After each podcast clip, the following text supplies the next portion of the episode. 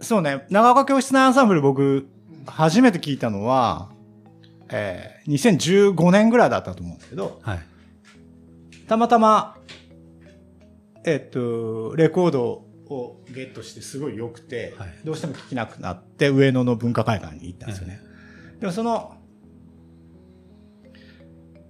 クラシックだけがうん僕好きなわけでもないし、ただ、その、ちょっとさっき言った、割と、まあ、クラシックのコンサートなんで、基本生じゃないですか。うん。で、後から音量をこうミックスで変えたりとか、うんマスタリングでどうこうするっていうんじゃないんで、その生のアンサンブル自体がすごいびっくりしたっていうのがあったんだよね。しかも、それも指揮者はいないんですか？好きじゃいないですねはい。まあでも音楽監督の森優子さんっていう、あのバイオリニストがいて、はその指揮者がない、いないっていうのを、あの、僕は最初、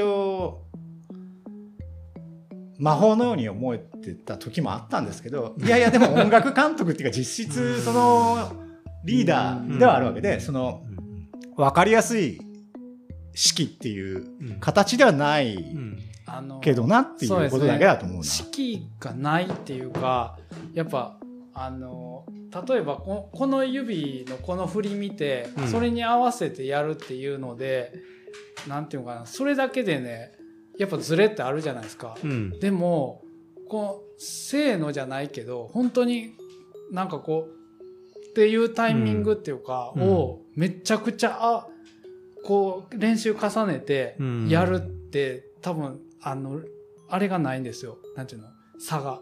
あ。その一点みたいなのが目指せるんですよね、うん。指揮者がいないことで、あ。っていう僕思いました。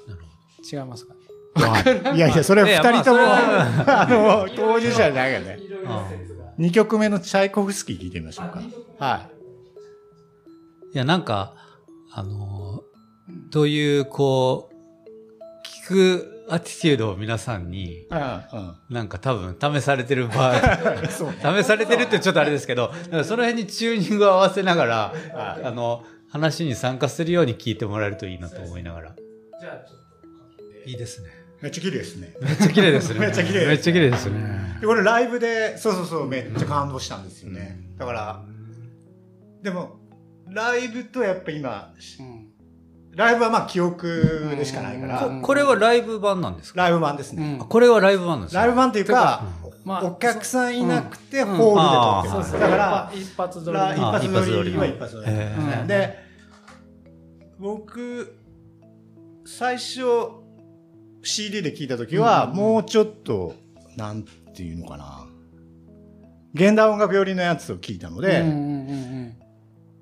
でも音はめっちゃいいと思って、ライブ行っその生演奏がすごいなっうんて思いましたね。そうなんですよね。でクラシックはほら、うん。まあまあ普通の大人のん教養っていうか知識としていくつか聞いたりとか、バレエの公演とか行って、あのオーケストラ聞くじゃないですか。うん。うん。ですごいまあ当然ながら千本ノック度が高いので、はいはいはい。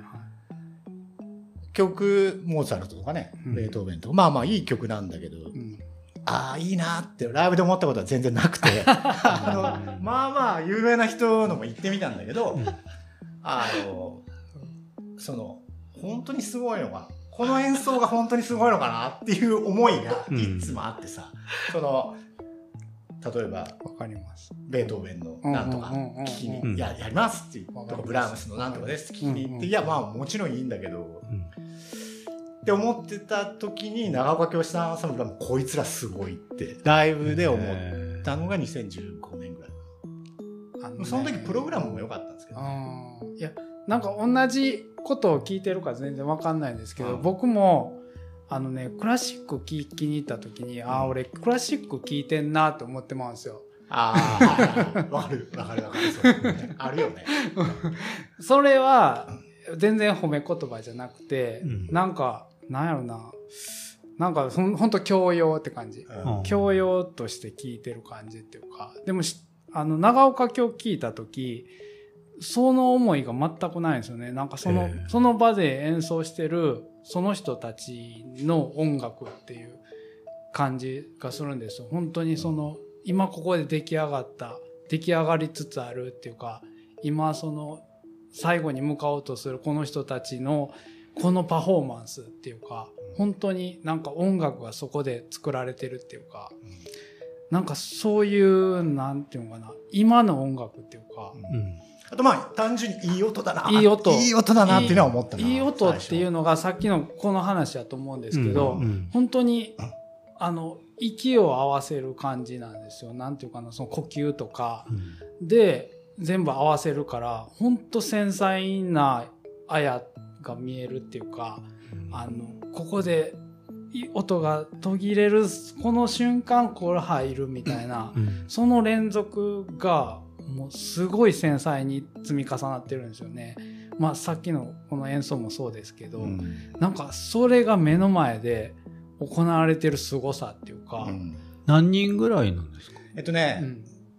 その森優子さんっていう人がリーダーでいて、その人だけ結構お年めしてて、70代中盤かな？うんで、そのお弟子さんたちが。基本のメンバーはいるけど入れ替わりながら、うんあの、割とめっちゃ若い高校生ぐらいの子も10代とかね10代もいるし、へ一番上は多分40代とか。そうですね、うんそうそれでも40とかね。でもまあ全体的にはだから若い。そうなんです。うんえど、ど、ど、どんぐらいのっていうかなだから13ととかか、曲にもよるんだけど、そう10で、13人、15で、人衝撃やったのが、あの、大森さんのそのブログっていうか、その記事で、その場所で、なんていうか、今日、い場所でそのリハするじゃないですか。それで、バイオリンちょっと多いねってな、なる？その本番の直前に、それで一人一人減らしてたね。抜けたりとからししてて、言ったらその場のその会場で音を作ってるんですよ。はいまさに。うん。それがもう本当衝撃あって。指揮者、うん、はい。だってね、そそれまでみんな練習してるんですよ。うんそこに行くまでに。まあ13はいはい人や14はいはい人。で、それ抜けうんよ、抜け、それ音楽のために抜けようってなります？ならないでしいやいや、だから、その、ょ。ならないと思うんですよ。やっぱみんな頑張ってたし、みたいな。まあね。でも、その抜けた人は、今度聞く側っていうか、バランス取る側になって、うん、で、ああしああした方がいい、こうした方がいいっていうふうにアドバイスする側になるっつって書いてて、もうそれは本当すごい、なんやろ、理想ってか、音楽作る上で。それってでも音楽だけじゃなくて、うん割と何にでもそれが理想で、うん。割とその、まあ指揮者がいるっていうのはもちろん、うん。いわば分かりやすいルールがあって、うんだけどほら、まあルールじゃなくてマナーってよく言われることですけど、うんうんなんか何にでも当てはまると思うんですよね。まあちょっと言われす、言われすぎてるからなんか、うん。ああ、またはいはい、ルールじゃなくてマナーって思うけど、でも割と。本当に、本当の気持ちからそう思うところはあって、うんやっぱそのマナーっていうのはうん。結構その変わるし、うん。なんかその、その場その場の、うん。なんていうのかな、こう自分の役割みたいなものも変わっていくじゃないですか。うんうんだからそのそうそうそう、なんか変わる、その、まあ大きく言えば、うんうん言えばうん。得意、その、まあ、アンサンブルで言うと、その自分が何か楽器をやってるっていうことが一つの分かりやすい居場所だけど、うんうん。でも別にそれを外れても、そうなんです。その作品っていうか、最終のアウトプットに対してうん。自分の役割っていうのが明確やったら、うん。それ抜けれるっていうか、うんうんそうそうそう。そこの意識はすごいうんですね。まあまあ、でも、うん。うん今はもう僕あんま長岡教室のアンサムについて語りたくないなっていう感じ。いや、語りたくないっていうかさ、その、もういいから、もう聞くしかないな、みたいな感じもあって、あちょっとか、その、はい。まあ取材しちゃっそのうんご本人うんうんにお会いしてインタビューさせてもらったりとか、うんうん。あるいはそのお弟子さんっていうか団員の人の、うん。に会ったりもしたからう、ん。ちょっともう、やらないレベルで、うん。あれこれ言えないな、みたいな感じもあって、その、なんていうの？もう身内いや、身内ではない。身内ではないと思う、全身然。内ではない。ただうん。ちょっと、まあまあ沼、沼っていうかパンドラの箱を開けるのに近いことをやってるなっていうのは思ってて、あのもう今はもう、年に一度京都にコンサート行くのが楽しみです。やっていうぐらいな感じ。僕はめちゃくちゃ語りたいですけどね。大森さんと。そうね。いや、まあだから、うん。うん。あれじゃない？その今日その話をするのではなく、もうちょっと今日は聞くという。そうそうそう、はいはい。音音楽ないしは音みたいな。うん。まあまあそうですね。話あそうそう。そそれで言ったら今の感じって生と生か生じゃないかっていうその話、でもやっぱりある種のファンタジーですよね。多多分。その、ファンタジーっていうか、うまい、うまい下手っていう言い方変ですよね。うんうんうんと、多分、落としどころっていう言い方変だけど、うんうん。ほどっちの方向に行こうっていうのは、うんやってる人が見えていて、はいはいはいはい。で、そっちにみんなが行ってるっていう感じはすごい、うん。する、そういう気持ちよさはある。そういうそっか、あって、そ、そのリアルさみたいなのは、うんうんそこに自分、き聴衆も参加できるっていう。いやそしてなんかそれをこのスピーカーを介してうん。聞くと、そういうふうに思わせてくれるっていううん。意味では、今の音源を聞くにあたってスピーカーはうんメディアになってるっていうことだと思うんですよね。なるほどね。だからその先の、うん。えっと、演奏状況がうんうん。なんかイメージうんうんちょっとするっていう。うんうんうんうん。だからその、まあ僕が今日持ってきたその電子音楽と、うんうんその生音を聞くっていうののちょっと違いは、うんうん。スピーカー起点なのか、うん。スピーカーがメディアになってるというか、まあ媒介となって、その奥に何かがあるっていう、なんかその大きな違いは結構あるような気がして、なんか強引に次の、あのあれにつなげたいんですけつど、なげましょそう、あ のその、う はいはいはいはい、うん。あの、ケアテイカーというアーティストの、あ、それ、その、あ、はいはい、それにちょっと、ちょっと強引で申し訳ないんですけど。いやいやいや、全然。はい。聞きましょうよ。なるほど。そう、まあこれはず本当にずっとこういう感じの音が続くんですよね。で、まあ、これって結局、うん。えっと、昔の、なんかこう、なんでもない、えっと、ムード、うんムードミュージックみたいなまものの、あメロディーだけ聞いたらね。そうそうそう、をどう加工して、うんうんまあそこには、その、このアーティストの、まあフィルターはかかってると思うんですけど、うん。一応電子音楽っていうかアンビエントミュージック、うんうんうん。で、まあ彼もレコードのサンプリングで、そういうこう、ちょっとダークファンタジー 的な世界をまあ作って、こうやるのがあるんですけど、うんまあとにかくめっちゃいいんですよね。いいっすよね。めめっちゃいいんですよ。えっとえ、な今長い、曲は長いの？いや、なんかどどうなんだろうな。結構、えっと、なんかね、すごいうん。情報のない、そうそうね 何にも書いてないもんね。いつもアーティストの名前すら分かれへん。そう、いつも、まあでもね、割とその、ちゃんとファン、ななんていう名前でした？ケアテイカー。ケアテイカー。でも、その、ほまあもちろん、なんか、ほら、なんかそういう、いろんな名義でいろんななんとかみたいな、んよく聞い好きなんですよね。よく聞いてて。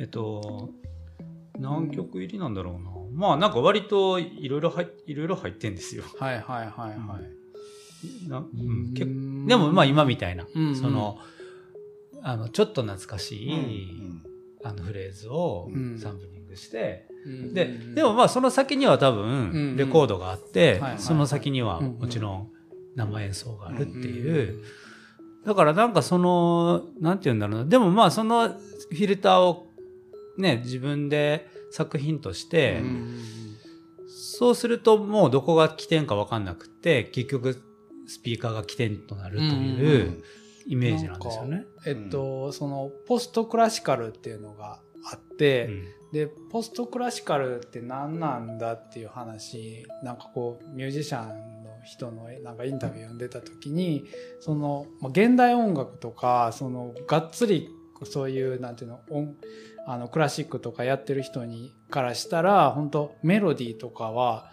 ほんまなんかバカみたいなメロディーっていうか。バカみたいっていうばシンプルないや。そうそうそう。いや、本当にそういうふうに言ってて、もうまあ怒怒られるみたいな感じで言ってて、で、で、何がその、引きつけるかって、面白いかって言ったら、やっぱ音響の部分って言ってて、うん。で、やっぱその、シンプルなメロディーとかにに対しての、そのどうそれを聴かせるかっていうか、うん。どう再現する、うん。再現っていうかその本当表出するかっていうか、そこの部分の新しさっていうところでポストクラシカルっていうのがあの受け入れられてるというか、うんだからがっつりそのクラシックじゃないうん。ことっていうのをなんていうかこう本当に意識的にでもそこでその音響面でどういうふうに聴かせるかっていう。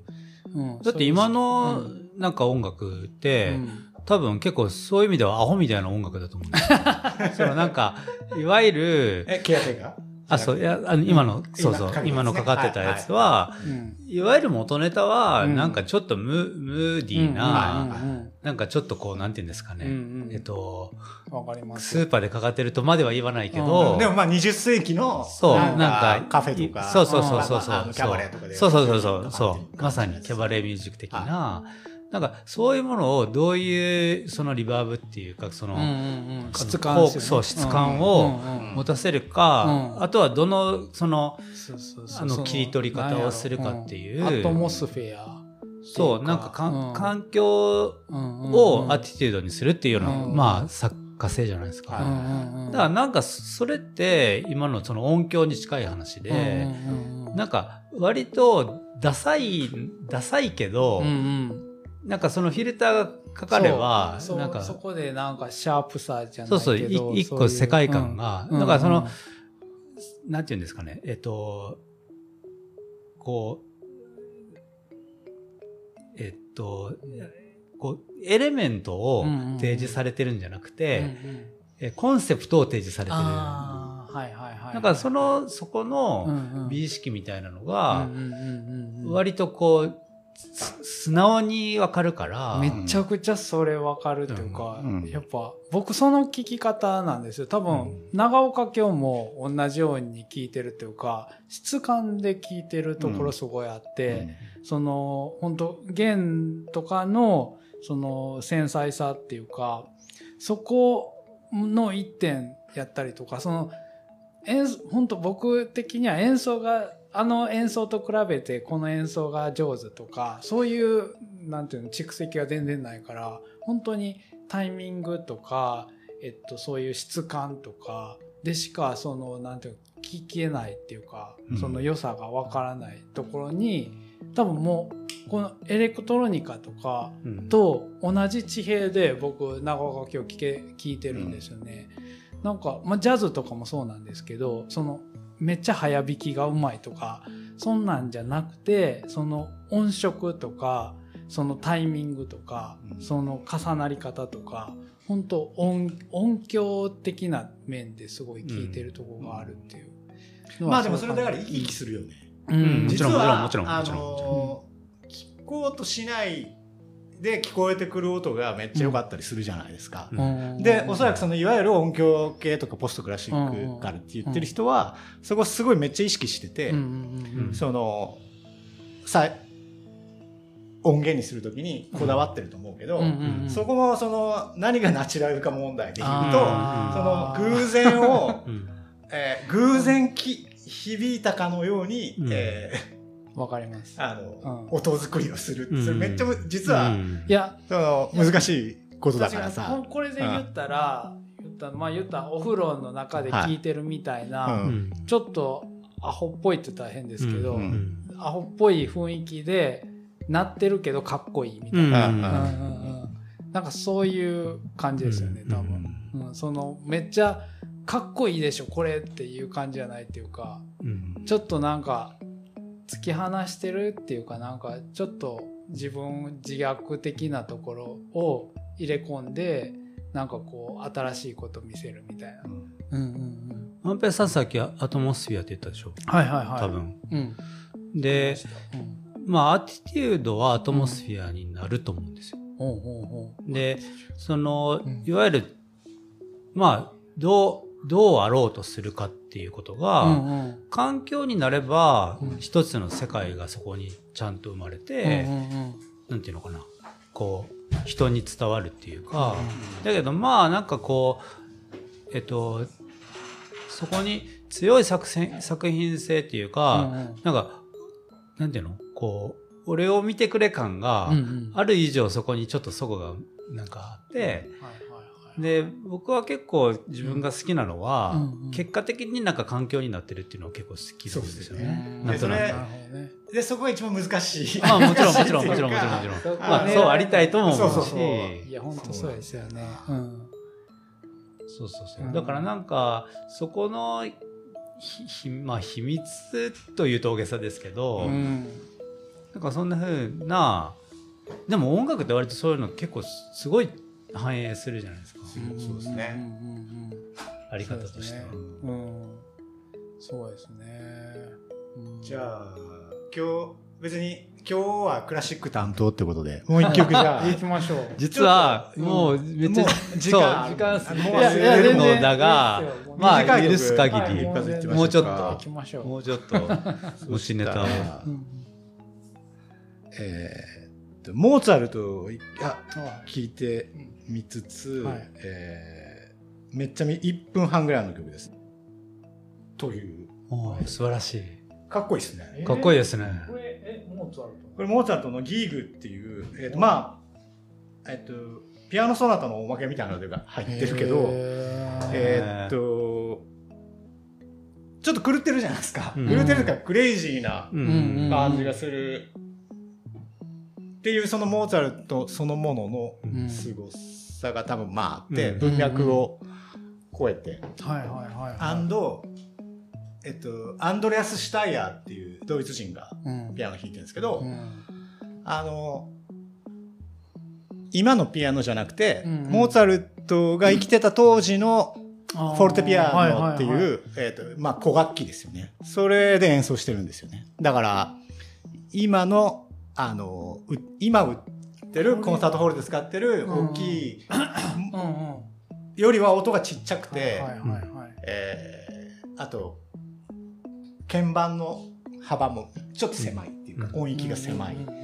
だけど、シュタイヤーは、うん。バッハとか、うん。そのモーツァルトとかの演奏するときに、えー当時の楽器、うん。もしくはその当時の楽器の複製を使って演奏してる人なのよね。うん。でうんそのクラシックもなんか産業として、エンターテインメント産業として発展してるから、あの、モーツァルトって多分江戸時代だと思うんだけど、その、その時の編成オーケストラの人数とか編成でやってるとは限らないっていうか、むしろその方が少ないわけでやっぱり意識的に当時の楽器を使っはいて当時の人数でうん。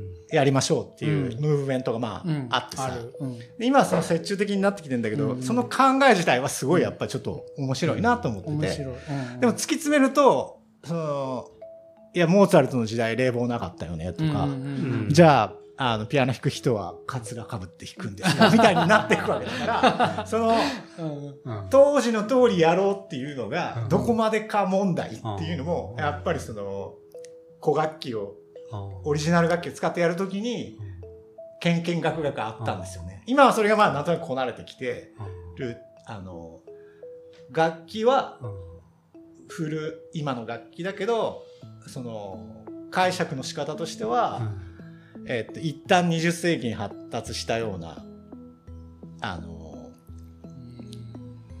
演奏方法は一回やめてみたいなのもあるんでだからその同じ一見その伝統芸能のようなうん。に思ってるその音楽だったり空間でもその才能のあるある種の弟子,、弟子っていうか携わってる人がそれそもそもちゃううん、ん。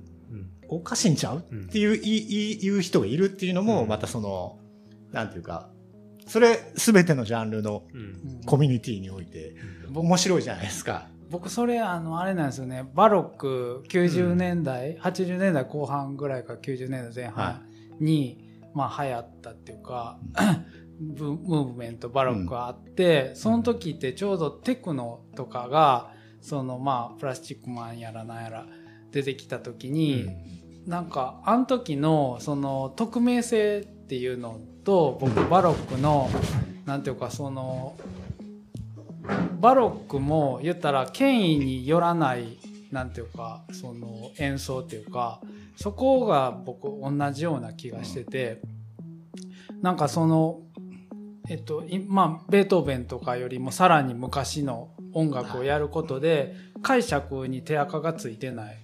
ことを新しいものっていうふうに受け取って、でそこに権威で聞かせるっていうよりかはその自らの解釈とか 言ったらそんでなんていうかな新しく解釈したものを聞かせる古古いものなのに、っていうところがすごいなんか合ってるっていうか音楽のその権威みたいなものからどれだけ離れて、その演奏できるかっていうことのなんかチャレンジっていうか、っていうふうに受け取ったんですよ。うんうん、でそう。でさっきのモーツァルトの演奏はもうピアノを完全に打楽器として扱ってるっていうかもう言ったらえジョン・ケージとかのプリペアードとかのなんか がモーツァルトやってたみたいなような感じでそのそれこそ今の現代の解釈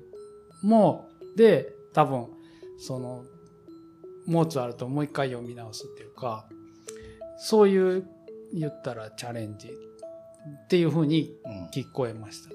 うん。うんうんうん。まあ音楽ってもちろんそのメロディーもあれば、うんねさっきから言ってる音響もあるから、なんかいろんなやってる側からするといろんなこううんうん。うんなんていうんですかね。えっと発信の方法があるんだなそいう。なんかだからモーツァルトっていう手垢がついたものに対してどれだけ新しく解釈みたいなのをなんか自分で載せれるかっていうか新しい。なんかそういうチャレンジ。うんのような気がしました。まあまあ、それ、僕らは、ここにいるみんなさ、うん。やる側じゃないからさ、うん。簡単に言うんだけどさ、うん。まあまあ、でも聞く方も、その発全然わからんけど。見はあれだよね。あのー、その、二つあるなと思って。う。ん。だから、自分の直感とか身体性っていうのはめっちゃ大事で。それは山野さんが書いてくれたテクノ、テクノっていうか電子音楽うんもそうだしはい、あの、チャイコフスキーもモーツァルトも、いいものはやっぱ文脈超えていいじゃないですか。その、もちろん入り口は、うん。入り口に間違えるとちょっとしんどい時あるけど、うわ、すげえっていうう、ん。その、なんだかわかんないけど、うん。思えるっていうのが一個あるんだけど、それとはそれ別にして、時代、今だからいい。とか、うんうんうん。その、いつだからいいっていうのは、やっぱりあって、はいはいはい。例えばモーツァルトだと、一番多分面白いのは、うんうん。まあ、革命の前の音楽だなっていうのが、うん。もうめっちゃ面白いなと思ってて、モーツァルト死んだらうん。うん革命来るっていう、そのう、んベートーベンはうん。革命の最中で、うんうん。フランス革命のね。はいはい。でシューベルトはフランス革命終わって、ちょっと反革命のドヨーンとした感じっていう、そういう、それは意外にやっぱりあるなと思ってて、それ、それはさ、どっちにしたって僕ら知らないから、ノスタルジーでもないじゃん。うん。確かに。あのフランス革命の時代に生きてたわけじゃないから、でしか。ない。でも、ああ、このモーツァルトの後に革命かって聞くのはちょっとうん面白いですね。なるほど。はあなるほどね。そだかられ全然それは考えたあのことない。ビートルズとかも、うん。今聞いていいっていうのと、68年に聞いてる感じ、多分ちょっと違うと思うんだよな。うーんなるほどね。革命いやいや、例ですよ。はいはいはい。なんかさっきモーツァルトかけたから。大森さんは結構その音楽聞く聞くときにその、これがいつできたかみたいなの年代割と年年代みたいなのはうん。結構なんか面白いそのトピックとして考えるんですか？それは、うん。まず身体的に好きになった後ですよね。あの、なんかわかんないけど、うん。めっちゃスベスベで気持ちがいいとか、この弾力感たまらんな、みたいな感じがあるじゃないですか、何でも。で、それ、うん。それを一旦やっぱしっかり味わってから、そもそもこれって何なんだろうっていうふうには考えるけど、最初からそっちに行くとやっぱ勉強っぽくなるんで、あの、好きになりますそう、ちょっとね、面白くないっていうか。フリッパーズギター90年代と思って聞かないけど、うん。聞いたら90年代かなっていう。でも若い子はさ、今もう90年代が、あの、ある種の勉強する対象みたいになってるじゃないですか。そうですね。ああ、そうかそうか。勉強って言うと変だけど、うん。まあそうですよね歴史。うん。そう、歴史になってるからさ。ああ、そっか。なんか、まあ、僕それはどっちが先でもいいのかもしれないですけどね。うん。実は。まあね結局取り入れるときにどう自分で消化するかっていうのは。えちなみになんですけどそのフランス革命以前と以後の特徴ってなんどんな特徴あるんですか？え、それは西音、クラシック音楽的に言えば、うん。やっぱり教会のために音楽宗教音楽としてあった音楽が、はいはいはい。あの、バロックとかの時代に王様の貴族のための音楽になって、はいはいはい。で、ベートーベンは公共、公共の、なんていうか、公共のための音楽はいはい。になり、み民衆ってことで。まあ、市民っていうか、市民。うんでシューベルトまで行ったら、うん。俺がさ、みたいな感じにやっぱなってくるじゃないですか。なんとなくその、音楽で語りたいうん。トーンが。だから、シューベルトはまあまあ鬱陶しいんですよね。下手な演奏を聞くと。だから、あの、ああだからと鬱陶しい友達みたいなのに近づいてしつくる。こいギターソロみたいなそうそう。でも、モーツァルトとか バロックはもう全然知らない人だから、あの、モーツァルトが下手な時は鬱陶しいっていうんじゃなくて、うんつまんないっていう感じで、なんかそういうのはいいのあって、考えると面白いかも。へベートーベンもまあまあ鬱陶しいですよね。あそうか。えでも市民でものための公共曲。ためのっていうか、うん。やっぱり浮世離れ感はないですよね。そっか。浮世離れ感か。ベートーベンうが、ん。あの、ジブリの音楽になっててもうん。変じゃないけど、バロック音楽ちょっと変だと思う。あ確かに。だって今、うん。あの、スター・ウォーズの音楽とかも基本ベートーベンとかとあんま変わんないよね。うん。あの、ストリングスの使い方とか。まあ、ベートーベンめっちゃいろいろあるけど、モーツァルトとかハイドになってくると、ちょっとこう、えっと、抜けか、抜けすぎてるっていうか、あの、今っぽくないじゃないですか。確かに。良くも悪くも。そっかそっか。なるほどね。で、シューベルトはちょっとそのさっき言った、俺の気持ちを聞いてくれ感が出てくるから、あの、ざっくりそういうふうに僕は分けて。えでも大森さんシューベルトめっちゃハマってますよね。いやいや、だからそれは、あの、いい演奏でう、ん。ツボの時ですよね。それってもう個人を離れるってことなんですか？いい演奏になるいや、だからやっぱそれを、ある種、言葉じゃないけど、うん。共感のようなものがある。うーん。ではない？その美しさに対して共感してるっていうところはあると思うけど、うんうんうんうん。毎日シューベルトの歌曲聴いてたら、うんうん鬱陶しいっていうか、あの、変なやつじゃん。多分わからないけど。うんああそっかなるほどね、うん、いやでも面白いですね。なんかそのいや、そう、そもそもだから、うん。なんとなくこういうふうに集まると、うんうん。クラシック詳しいですよね的に言われてる、うん。でこう喋ってるからめっちゃ好きみたいに思われたけど、うん。そんな普段聞いてないからさ、聞いてないっていうかやっぱ浮き、うん。基本浮世離れしてるよね。うん。あのあクラシック自体がってこと。はい。だからうん。うんそうですね、うん。意外に地下鉄乗ってヘッドホンとかで聞いてると、うん。BGM っぽくていいかもしれないけどうんうん。仕事終わって家帰ってきてうんちゃんとしたオーディオセットで、ん。さあ聞きましょうってなる時ってうんうんうん。あんまないもんな、そうですね。うん。うん。車がいいかな。ああ、車の方が聞きやすい。車でうん。ベートーベンとかめっちゃいいですね。あの、ちょっと、スピード違反ややばい感じするけど。エモいってことですか？エモいっていうか、うん。あの、なんかじ、とにかく、とにかく行けよみたいな感じが、する。ガンガンと。別に綺麗とかでもあないかな。なんか、なんて言うんだろうな。うん。まあ、なんか物を作る時のうん。起点みたいなのの話を聞かされてるような気がして、うんうん聞か聞かされてるってちょっと変だけど、うんの話のような気がして、はなんか何かを作る時に、環境も含めて、うん。その起点になってるっていうことでしょ？そうですね。そうですね。ね。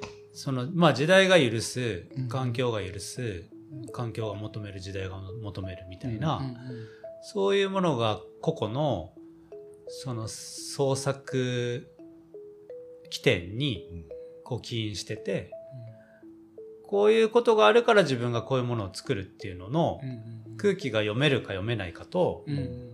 その自分発信の強さがどうこうバランスがあってうん。最終的なものが生まれるかっていうそのえっとえー外的っていうとちょっとうん語弊があるけど、うんえっと、環境に備わった出発地点と自分がもともと持ってるなんか個々が持ってるまあもしそれが本当に個々が持ってるというものがあるならうん壁みたいなうんうんものの組み合わせで、うんうんだけど例えば時代を超えてもあこういう音楽とかこういう音の作り方が、うん。あ何年代のこれが今で言うとこれだな今で言うとこれだなみたいな、なんかその、えっと、引き継がれるこうなんていうのかな。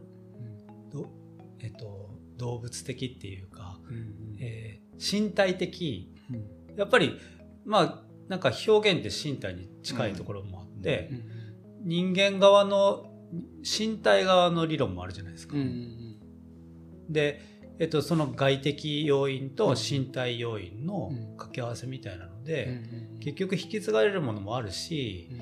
まあなんかそういう文脈の中でこう、んまあそれは聞き方もあると思うんですけど、そのなんて言うんだろう。万平さん結構そのあの音楽は奏でる側と聴く側のこう共,、同作業みたいな、まあそれ多分デザインとかアート、まあデザインはもうちょっと違うんですけど、アートとかって、うん。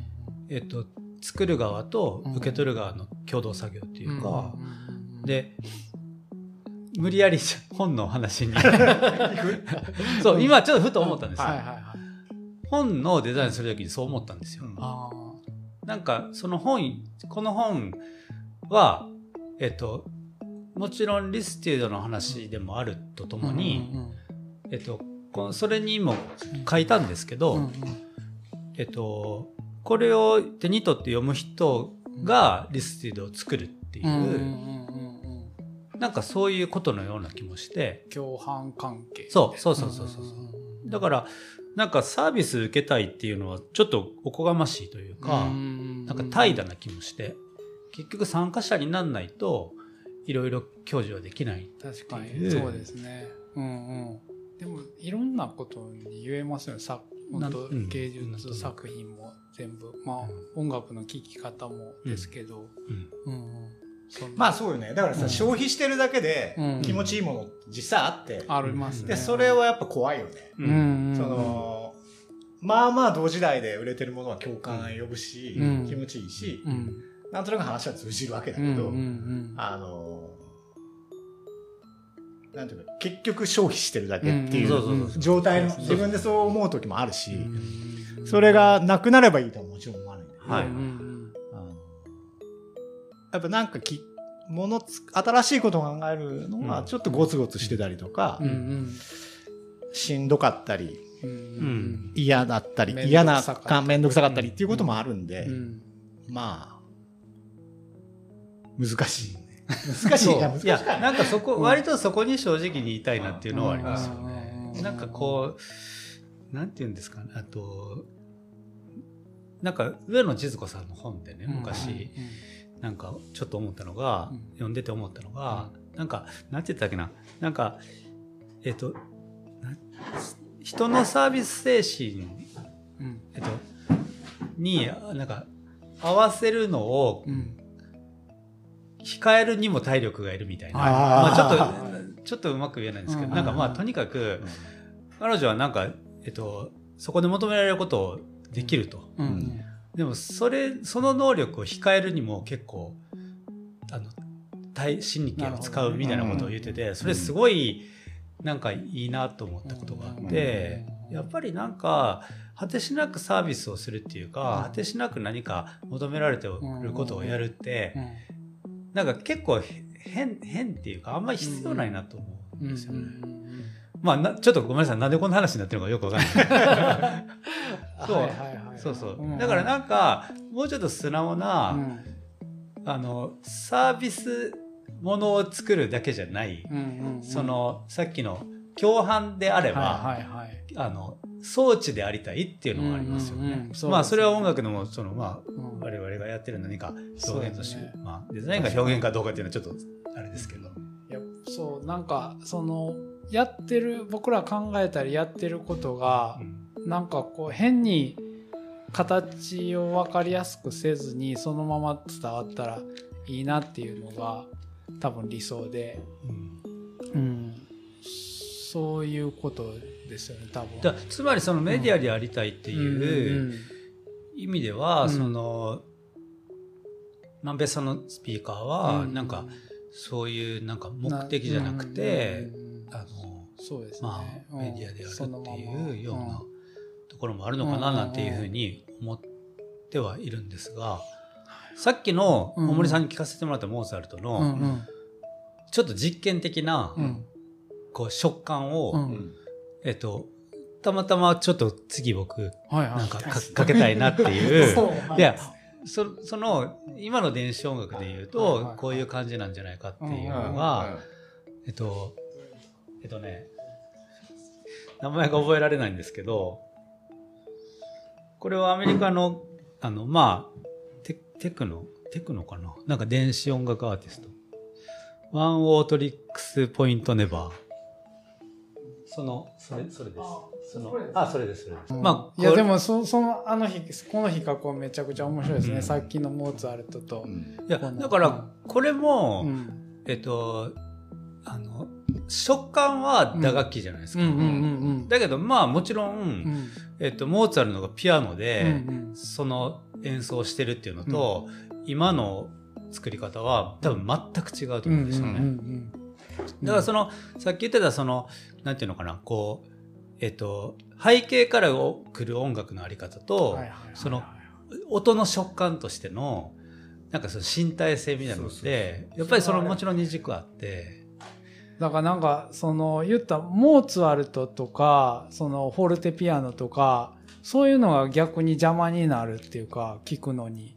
そまあの情報が、まあそうそっから入ると勉強になるけど、うん。別うんに、うん。あの普通じゃん。普通っていうか、うん。そのそういうふうに解釈しなくてもいいよね。そうそうそうそういうふうにむしろ解釈したくないっていうか。そうそうだから聞く側の喜びとして、その聞く側の喜びであるっていうことが、うん。やっぱりそのえっとなんていうのかなもう権利っていうとちょっと変な言い方ですけどそうそう。うんうん。自分でそう。そうそうそうそう。決め、うんうん。そうそう。ですね。そうですね。自分で。そうそう。それを。こそのまあ聞く側の尊厳っていうか、うんうんうんうん。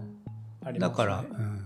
そう。なんかそういうふうに楽しめるのが最高やなと思うんですよ、うん僕、うん。その音楽を。母じゃなくてね、うん音楽をね。だからやっぱり質感めっちゃ大事ですよね。うん。うんうんうんだとう。んそうですね。これだけ何回も聞きたい。うん。大森さんなんか最後ありますか？いやいいです。あの、ワン、ツー、スリー、フォーっていう、めっちゃ好きみたいな。でも、でも、そういうので聞くじゃん。ああー確かに、ね。音楽が急に始まるのといね今のが入るのではまあ確かに。もうちょっと言うと、どんくさいものとどんくさくないもの違う何かなっていう。うん。えっと、これとかもそうかな。これさ、最初俺めっちゃどんくさいと思うわけよ。あの、あ最初のカウント、たシンプルなカウントだけでやってる時は、はいめっちゃどんくさいんだけど、あの、ドラムが入ってくるたうん。途端に、あのー変わる、あれは何なんだっていつも。ありがとうございます。終わりみたいな。終わりみたいな。まあ面白かったなうん。いやめちゃくちゃ面白かったですけど僕は、はい、ね。うん。いや 取り留めないような文脈があるような、めっちゃあでもなんか楽しかったです。皆さんいろいろまあ、決めてなかったことも話したしね。あそうですうんうんうん。ねいいですね。でもなんかいろいろ聞けて楽しかったですね、はうん。い。ろいろ飛びましたけど。一旦締めますか。うん。はい。これ、一旦締めます。多分終わりがない。終わりがないと思うんで、そうですね。音楽聴きながらやっちゃうと。そうですね。うん。もうこれ、はい。ありがとうございました。ありがとうございました。ありがとうございました。はい。えっと、なんか、だらだらと、なるほど。楽しい。はい。こんな感じで、はいあの、はい。えっと、うん Spotify やってる人は、うん。えっと、プレイリストがあるので、うんうん。今日かけたのが入ってるやつは、うん。多分言ってもら、あの、はい。万平君にはい。番組の時に言ってくれればはい。山野さんでも多分。探せたら、そうですあれだね。。うん。聞けるよじゃあ、リストは僕もリストを作る、プレイリリストを作ればいいんじゃないですか。うんうん。アルバムは。うん長岡京だけダメな、あの、ないんだよな。そうですね。Apple Music もないけど。うんでもまあ別にそれはそれで。まあまあまあ。うん。はい。はい。ありがとうございました。えっと、じゃあ、ゲストは、えっと、写真家の大森克美さんと、えっと、デザイナーの、えっと、高い山の、えー山野さんでした。さんでした。ありがとうございました。ありがとうございまありがとうございました。